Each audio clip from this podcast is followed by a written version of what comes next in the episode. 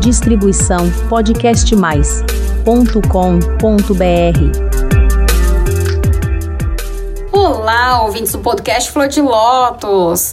Esse é mais um episódio do nosso canal, produzido e distribuído pelo Podcast Mais. Eu sou a psicóloga Priscila Zanetti e hoje eu vou falar com vocês sobre um documentário que eu amei assistir, Racionais das Ruas de São Paulo para o Mundo. Antes que você acredite no que estão falando por aí, que se você não é preto, preta, não tem nada para você nesse documentário, eu vou pedir para você rever os seus conceitos, viu? Porque é uma obra-prima cinematográfica e traz tantas reflexões, tra traz tantas coisas, tantos elementos para a gente entender mais, inclusive da nossa história contemporânea. É muito, muito, muito interessante e foi uma experiência para mim inusitada, nostálgica e muito reflexiva. Assistir esse documentário que está disponível na Netflix. Eu assisti logo na semana de estreia, no segundo dia, e percebi que os assuntos abordados foram pobreza, preconceito, racismo, violência. E uma das coisas que me fez repensar foi, fez pensar, na verdade, bastante é a respeito da mente tacanha e normalização da violência. E eu vou me ater a esses dois últimos tópicos no podcast de hoje. Os primeiros cinco minutos foi como um flashback da minha vida, porque eu fui nascida e criada na capital de São Paulo, ali na região do bairro da Saúde, Bosque da Saúde, Chácara Clabim também fica perto de onde eu sempre circulei. Mas aos oito anos de idade, 1996, fevereiro de 96, minha mãe se divorciou do meu pai e eu e a minha irmã viemos morar na periferia, Viemos para Taboão da Serra, bem na divisa mesmo com a periferia de São Paulo.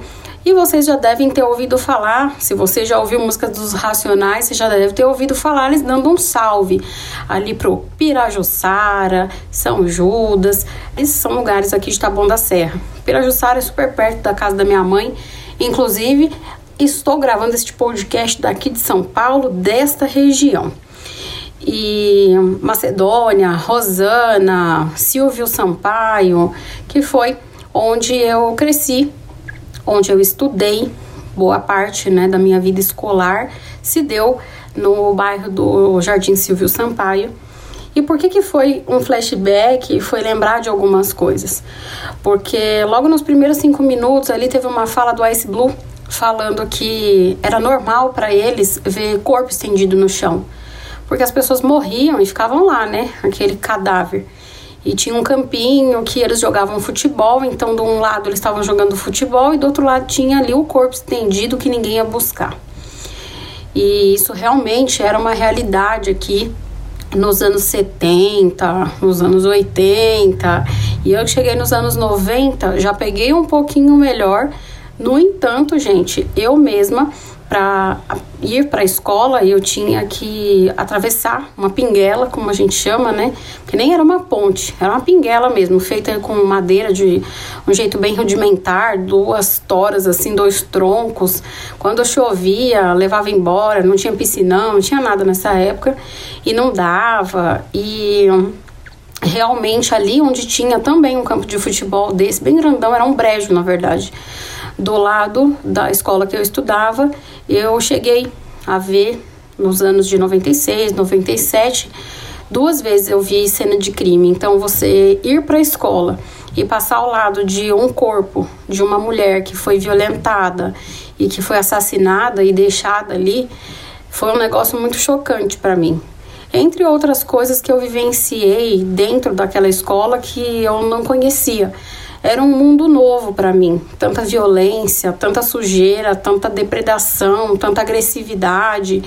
E realmente, assim, dentro da própria escola, eu vi coisas muito terríveis, de brigas num nível assim de quase homicídio, de verdade. Assim, teve um garoto que ele foi espancado por outros dois. Isso eu tava na terceira série, gente. E eram três meninos ali de 9, 10 anos que se envolveram, estavam nessa briga, e eu sei que um deles foi parar na UTI com a cabeça rachada e foi uma das cenas mais assustadoras da minha vida. Eu lá no recreio de boa e de repente aquele mar de sangue, o menino ali desacordado. Foi uma das coisas mais violentas que eu já presenciei na minha vida.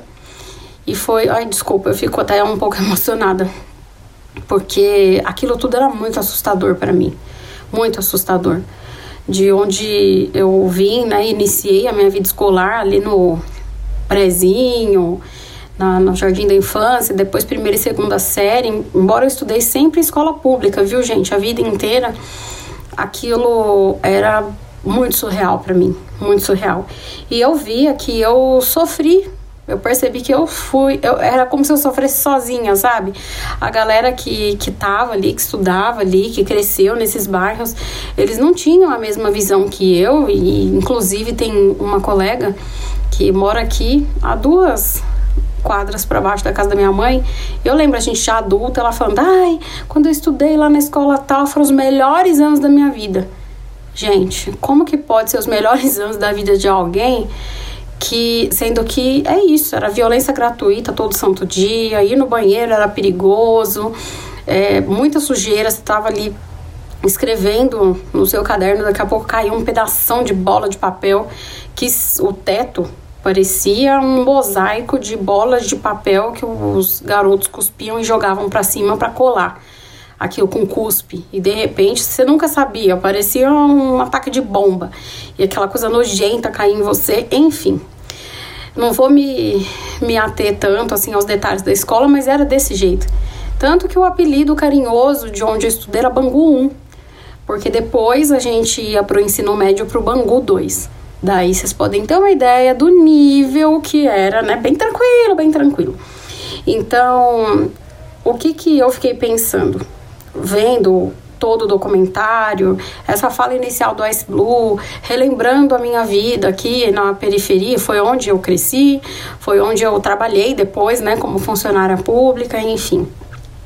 Eu só saí daqui recentemente, foi ano passado, em 2021, que eu fui morar em outro estado, né, outra cidade.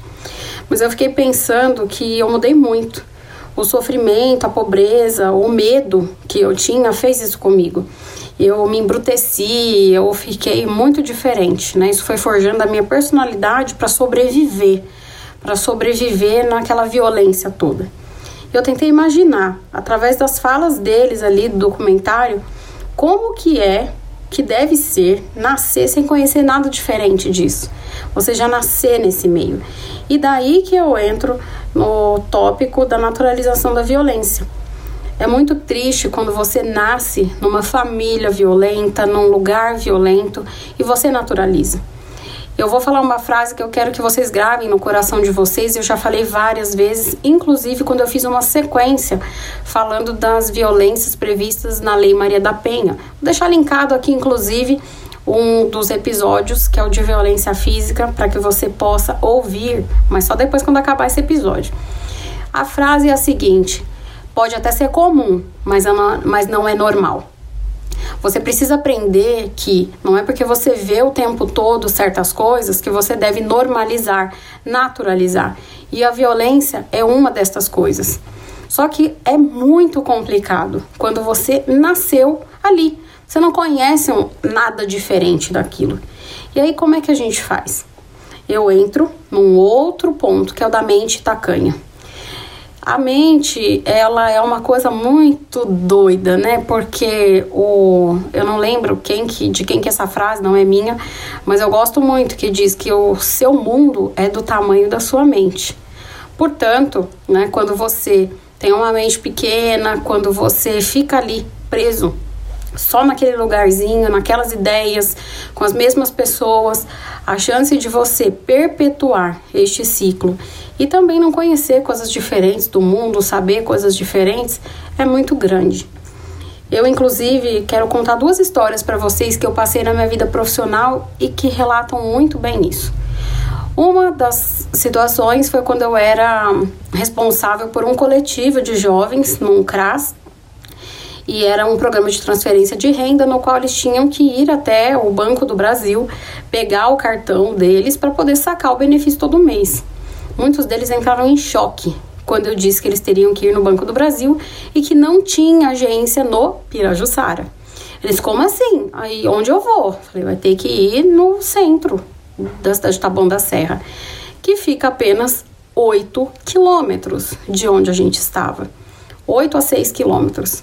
Eles entraram em choque. Como assim? Como que eu vou? Eu nunca fui lá. E se eu me perder? E se eu não souber voltar? E se eu não souber falar? E que ônibus que eu pego? E se eu não souber pegar o ônibus? Gente, eu lidei com jovens de 14 a 16 anos que nunca tinham saído do bairro que eles viviam. E no máximo tinham ido até o Pirajussara, que era um bairro também de periferia ali vizinho.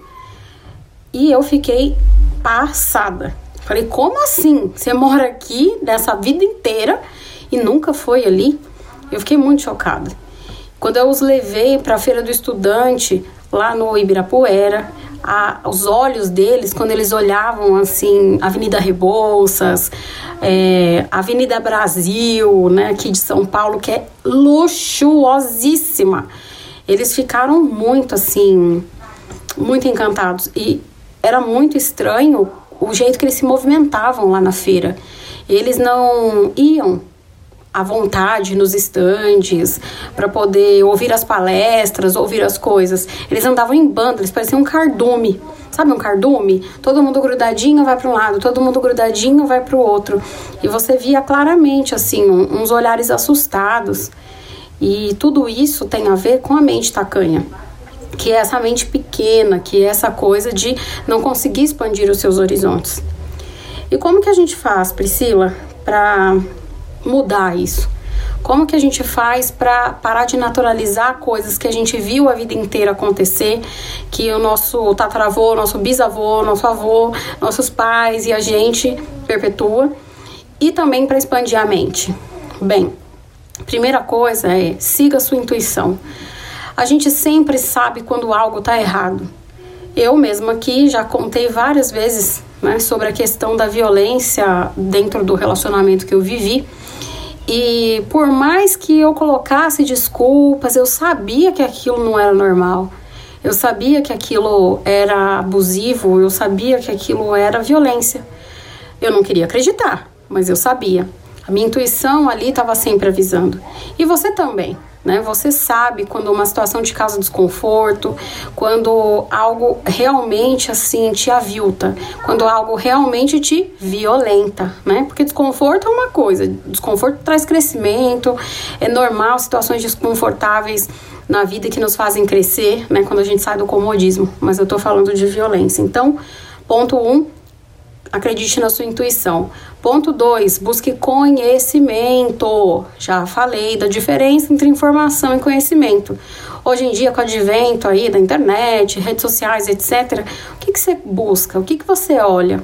Né? Como que você fica aí preso dentro desse algoritmo que só te mostra mais do mesmo?